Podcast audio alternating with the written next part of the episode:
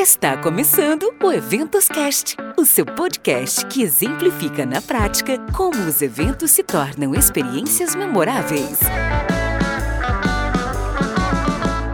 Apaixonados por eventos, sejam muito bem-vindos ao Eventos Cast, um espaço para conectar, transformar e gerar valor através dos eventos. Eu sou Marcele Souza, publicitária especializada em eventos, sou founder da MS Eventos, uma consultoria de eventos presenciais e online. E por aqui você encontrará assuntos relevantes sobre evento, além de dicas para te ajudar a criar experiências memoráveis. E no episódio de hoje, vamos falar sobre como vender eventos digitais. E esse tema foi sugerido pela nossa ouvinte. E você também pode sugerir uma pauta ou um entrevistado para participar aqui do Eventoscast. Para isto, basta escrever para a gente, redacão@eventoscast.com.br. E para abordar esse assunto, convidei uma especialista em vendas e eu não conheço uma pessoa que venda tão bem como ela. Sua empresa é o próprio avatar do sucesso do negócio dela, que era físico e na pandemia pivotou para o digital e tem ajudado muitas empresas a baterem suas metas. Esse jargão te é familiar? Bom, minha convidada de hoje é Carol Manciola.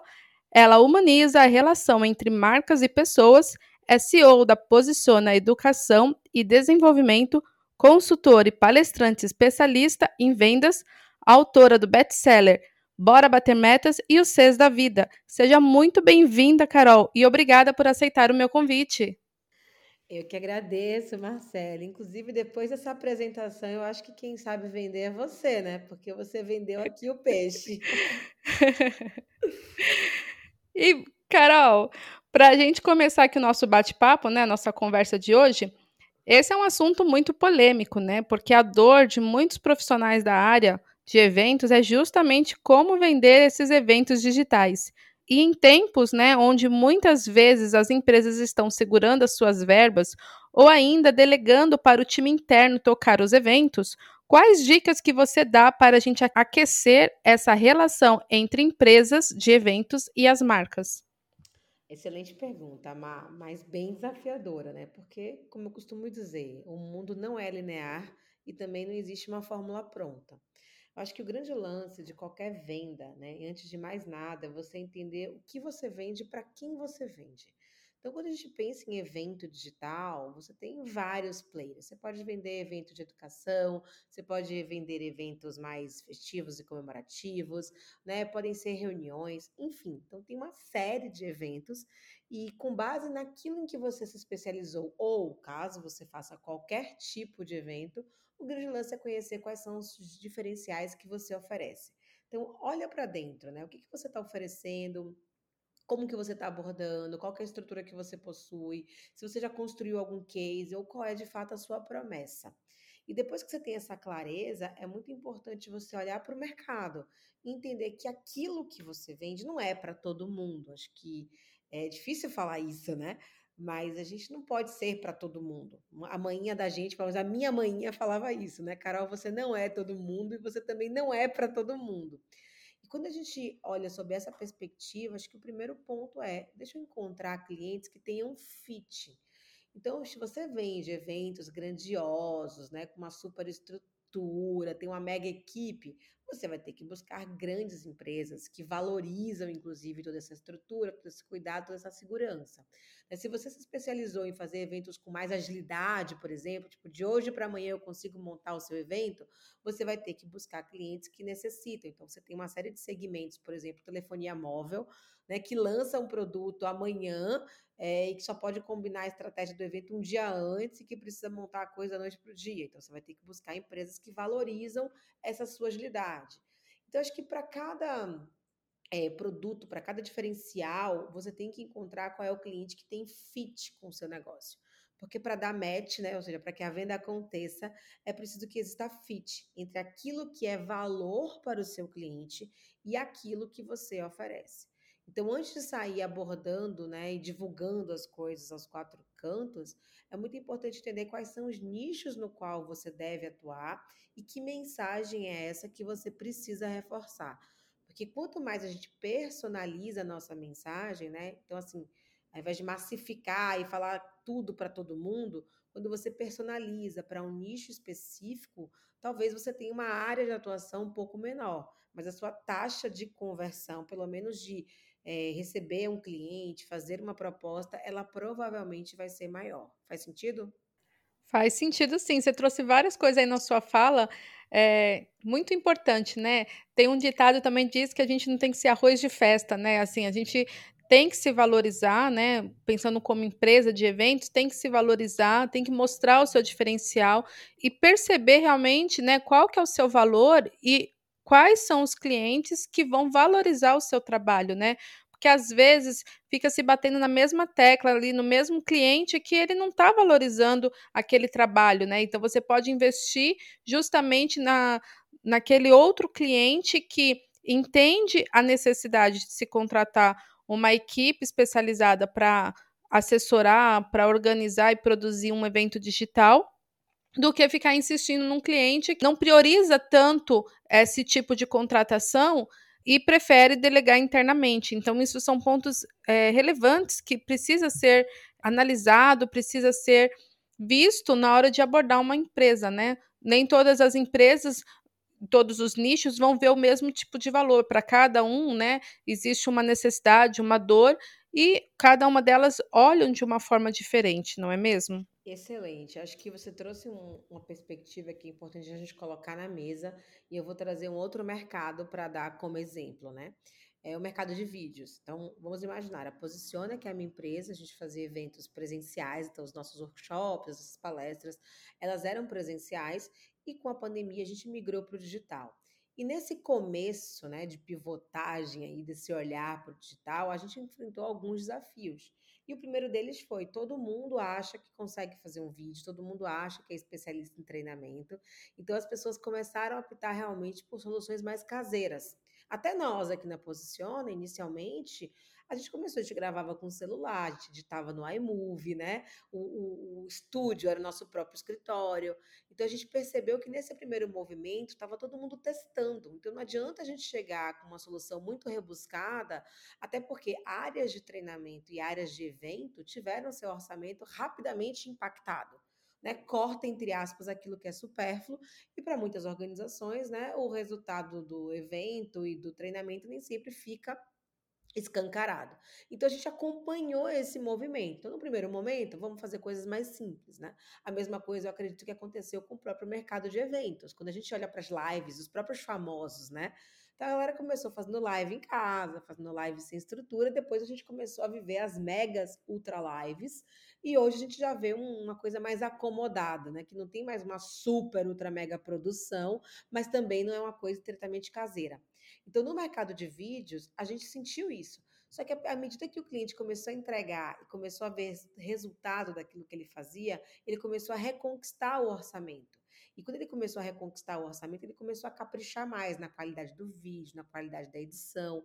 Então, com isso, nós aqui da Posiciona também começamos a migrar. Então, a gente começou a gravar em estúdio, a gente contratou um profissional especialista em edição, depois a gente contratou um profissional especialista em roteirização, depois a gente começou a trabalhar junto com o time questões de act, e aquele videozinho que a gente fazia no celular, editado no aplicativo, né, se tornou uma super produção hollywoodiana. E hoje a gente vê que já existe um movimento né, de também acomodação, onde nem é uma produção hollywoodiana, porque isso custa muito dinheiro e não, não entrega todo o valor que ele custa, mas a gente começou a encontrar um meio termo, onde a gente consegue entregar alguma coisa muito bacana, que gera o impacto desejado e que cabe dentro do orçamento. Então, quando a gente vai para o mercado de eventos, Maia, eu acho que é muito importante a gente fazer essa reflexão. Porque todo mundo acha que pode organizar um evento, até organizar o primeiro evento. Então, se você abordou um cliente, esse cliente disse que não, que ia fazer internamente, bota na sua agenda a data do evento e uma semana depois entre em contato.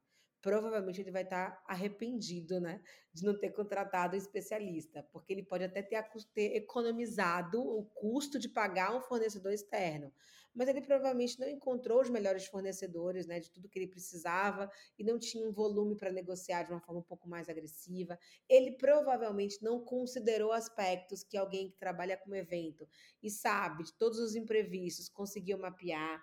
Então você tem um custo aí direto, né, de grana que acaba acontecendo por necessidade de recontratação, de refação e você tem o custo emocional, né, do envolvimento de alguém que não é um especialista e que fica extremamente exaurido com toda aquela situação. Fora que essa pessoa acaba arriscando o seu emprego porque ela está tentando fazer alguma coisa que ela não tinha essa competência, né? E se for sucesso, ótimo, mas se não for, ela coloca em risco a sua, né, sua capacidade de fazer acontecer nesse momento. Ela estressa toda a cadeia envolvida no evento, porque por falta de conhecimento, ela provavelmente não vai mapear todas as possibilidades. É, e ela tem esse custo de grana, que acaba sendo maior pela falta de conhecimento do mercado de fornecedores, e o custo emocional que precisa ser colocado nessa balança. Então, a minha dica para quem está né, é, tentando fazer esses eventos e ouvindo como objeção, né? Ah, a gente vai fazer internamente, é coloca na agenda quando esse evento aconteceu, oferece para o cliente até um tipo de ajuda, algumas dicas importantes para ele fazer sozinho, até para ele ver que você, né, de fato está torcendo pelo, pelo sucesso dele. Mas liga, uma semana depois, 15 dias depois, que provavelmente, ou você de fato, né, encontrou alguém que vai te dar algumas dicas de como fazer isso de uma forma brilhante, sem contar com um especialista, ou você vai encontrar um cliente cansado e arrependido, dizendo que nunca mais toca um negócio desse porte sozinho. Então, talvez funcione, tá? E olha, Carol, você falando isso me trouxe à memória uma, uma situação que aconteceu esses dias, assim, há menos de um mês atrás. É, eu estava negociando um evento com uma cliente e aí é, eles resolveram tocar internamente, fazer toda a contratação internamente, e não contratar uma assessoria para auxiliá-los na etapa do evento. E aí, o que aconteceu? Eu dei algumas dicas, né, de como contratar, falei que estaria à disposição se precisasse, Passou o evento e eu entrei em contato, né, para saber como tinha sido. E a pessoa me falou que foi muito corrido, deu certo, mas assim, ela percebeu que precisava ter mais organização, né, do, do evento em si. E aí até dei uma dica, olha, é interessante você trabalhar com checklist do evento em cada etapa para você poder ir aí é, cumprindo cada parte do evento para não ficar tão corrido assim, né? Mas é justamente isso que você falou, né? Até me trouxe a memória. Que você se mostrar realmente um consultor ali, você está querendo ajudar, né? E ele vai ver o valor do seu trabalho como um especialista, como uma pessoa que entende ali de organização de eventos. Talvez você não tenha conquistado esse, esse evento agora, mas você pode conquistar esse cliente futuramente, porque ele vai perceber a sua diferença, né, do seu do seu trabalho. E um outro ponto também Carol, que eu quero trazer aqui para nossa conversa é aquela boa e velha máxima de quem não é visto não é lembrado, né? Por isso que é tão preciso que as empresas elas também busquem, né, visibilidade por meio dos seus canais de comunicação. Pensando aí, né, de trazer essa visibilidade, é preciso que haja também no meio digital uma relevância do saber, do conhecimento dessa empresa, né? E a constância também de se fazer presente nos canais de comunicação do qual a sua marca, né, está inserida ou a pessoa que vai fazer a contratação do evento em si está inserida no meio digital, não é mesmo? Excelente, Mar. Eu costumo utilizar uma técnica chamada spin selling né, que ela nos ajuda a fazer com que o cliente enxergue o valor da contratação da não contratação. Porque, por exemplo, quando você vem com esse discurso de que ah, é preciso que as empresas reconheçam bem, né? Algumas já reconhecem, outras não reconhecem. É, e o grande lance é, é como é que ela consegue, como é que a gente consegue fazer com que os nossos clientes, potenciais clientes, enxerguem o valor da nossa oferta. Então não basta dizer, olha, você tem que ser relevante no mercado, você tem que se posicionar no mercado. Para ela pode ser que isso não faça diferença, ou pode ser que aquela empresa, aquela, aquele contato não tenha parado para pensar ainda nas perdas e nos ganhos desse movimento. Então, o grande lance na hora de você fazer uma abordagem é, para o seu cliente não é simplesmente chegar lá e dizer: olha, quem não é visto não é lembrado, faça eventos digitais, reforce a sua reputação, mostre a sua cara. O grande lance é você criar uma estrutura de perguntas, que é essa que eu vou explicar agora, que é a metodologia Spin Selling, que ajude o cliente a concluir por ele mesmo de que ele precisa olhar para esse lugar. Porque, inclusive, o Adam Grant, no livro dele, Dar e Receber, ele comenta né, que o melhor tipo de persuasão é a autopersuasão.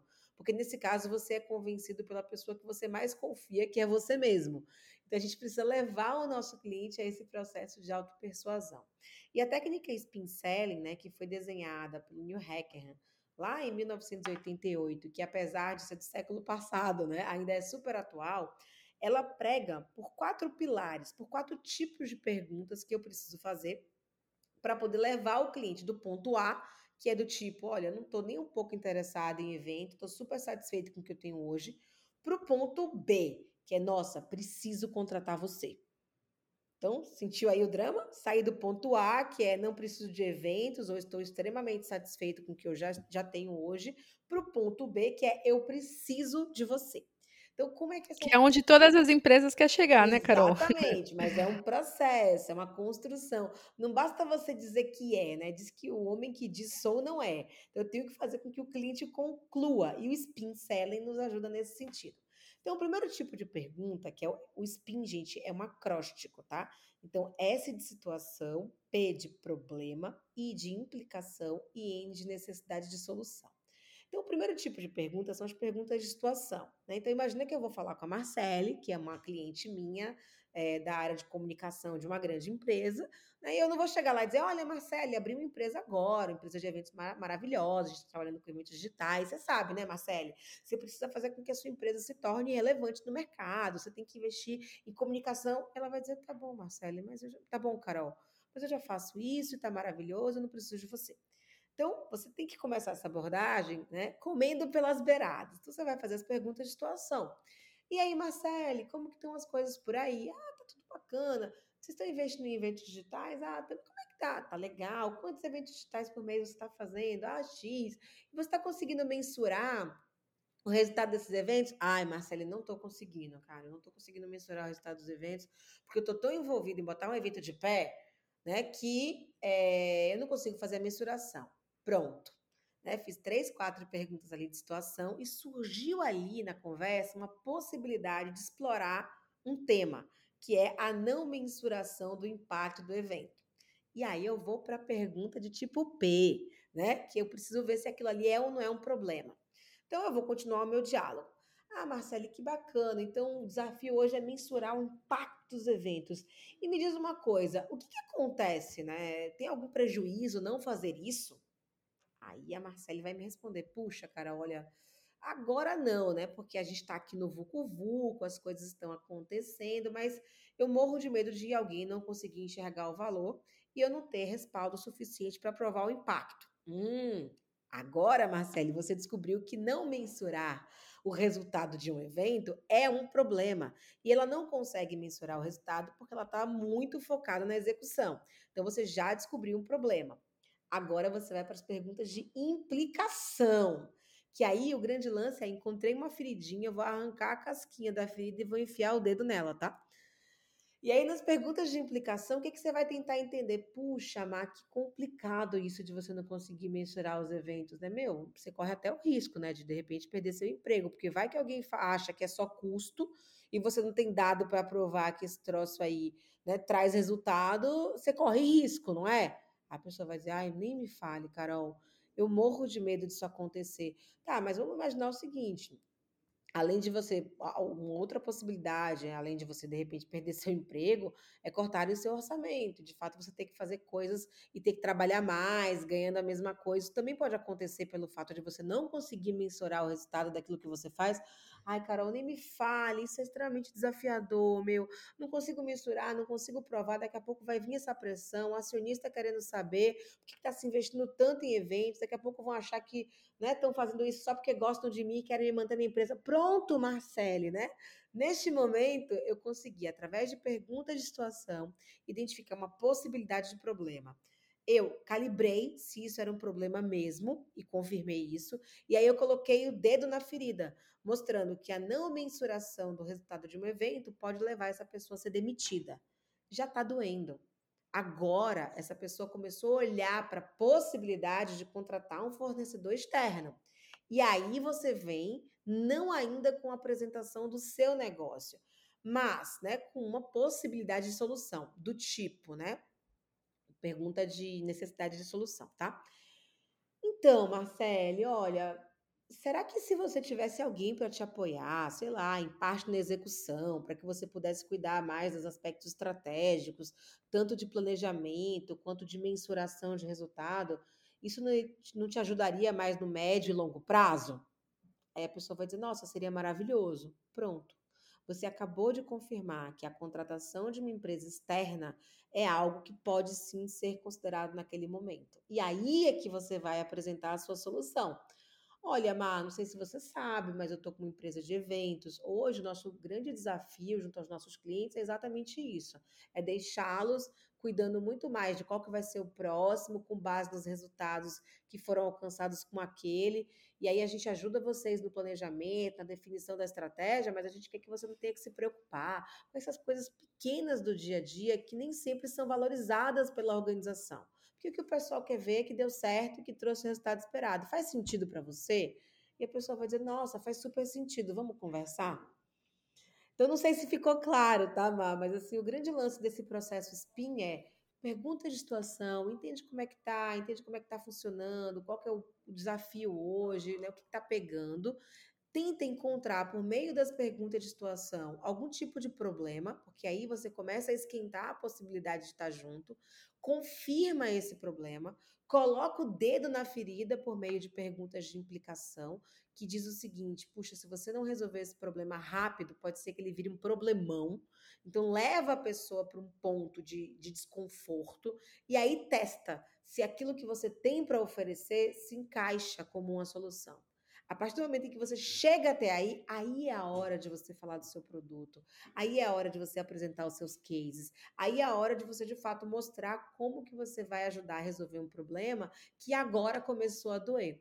E isso faz com que a sua venda ela se torne muito mais relevante, gere muito mais valor e seja algo muito mais de uma conclusão que o cliente teve e não de uma imposição sua com base na sua perspectiva.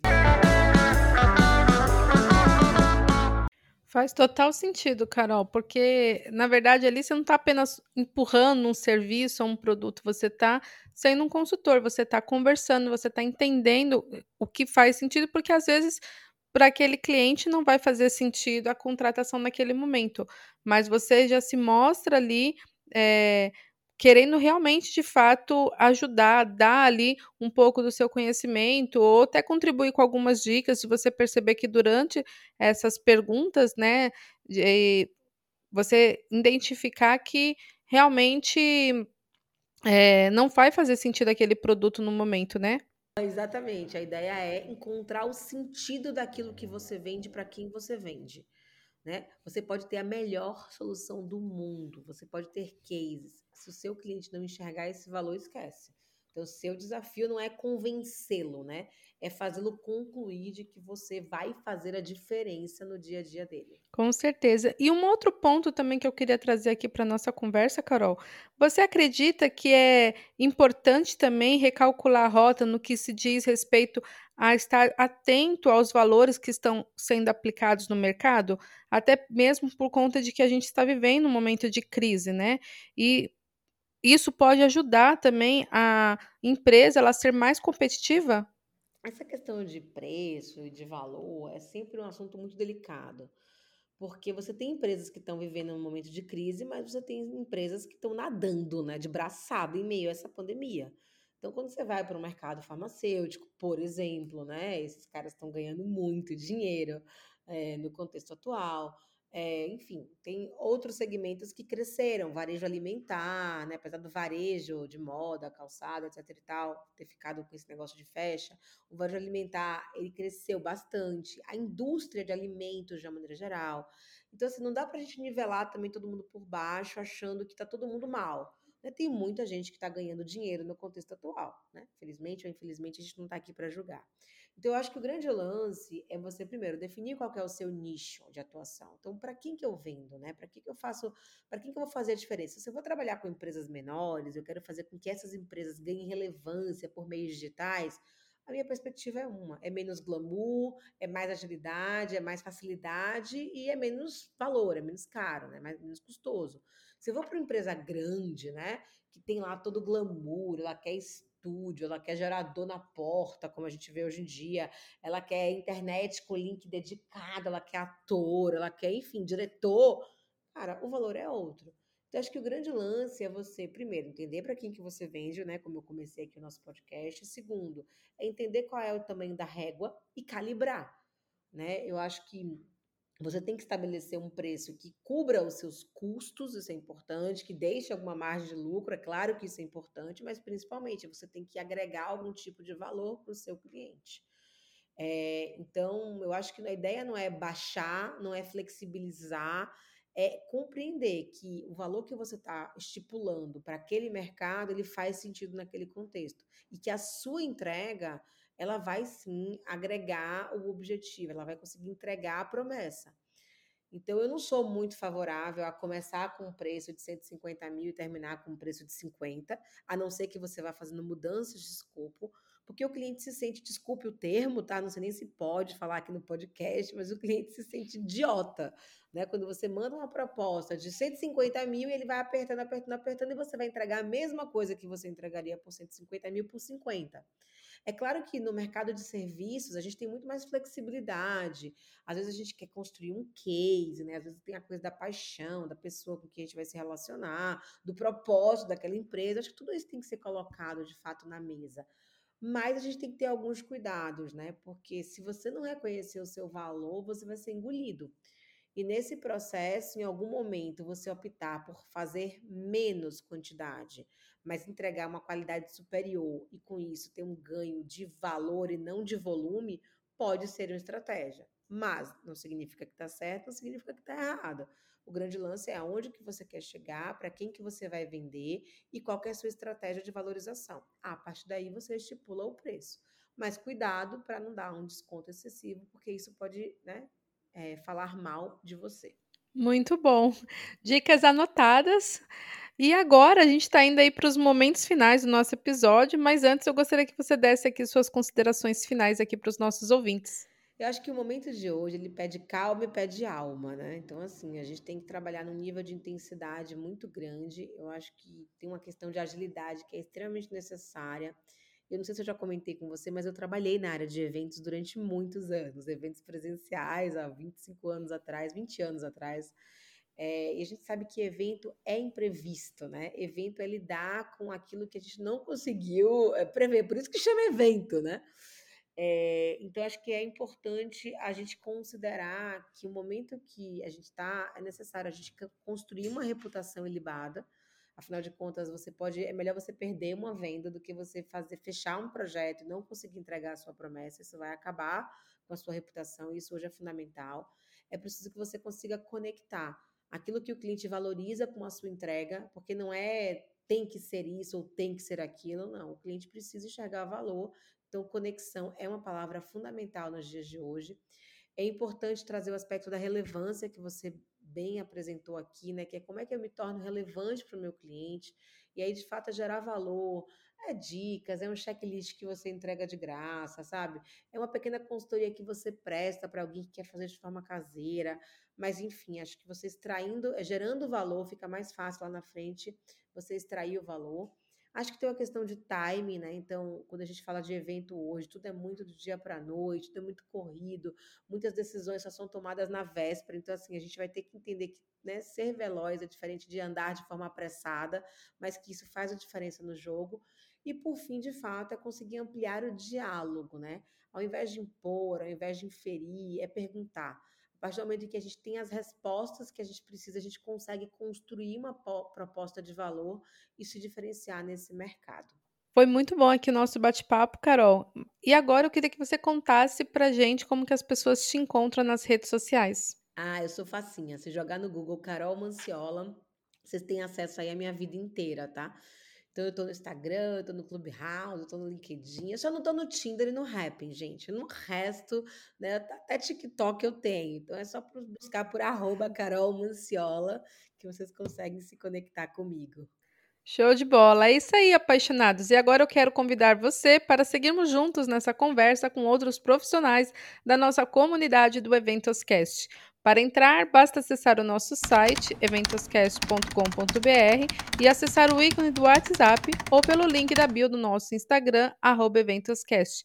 Por lá, você encontrará diversos profissionais para dividir suas opiniões e aprender como tornar os eventos memoráveis. Estamos chegando aí aos momentos finais do nosso episódio e eu quero agradecer mais uma vez você, Carol, por ter aceitado o meu convite. Eu te agradeço, Mar. Foi um prazer estar com você e eu espero ter contribuído com essa comunidade de apaixonados por eventos. Beijão. E eu quero agradecer também a você, ouvinte, pela sua audiência. Siga-nos nas redes sociais, arroba EventosCast, e me adiciona lá no LinkedIn, arroba Marcele Souza. E para você que está ouvindo e curtindo esse episódio pelo Spotify, não esquece de clicar no botão seguir para ser avisado sobre os novos episódios. Ou se você estiver ouvindo pelo iTunes, deixe as suas cinco estrelinhas lá e comenta que eu vou ler tudinho. Até mais! Tchau, Carol! Tchau, gente! Até mais!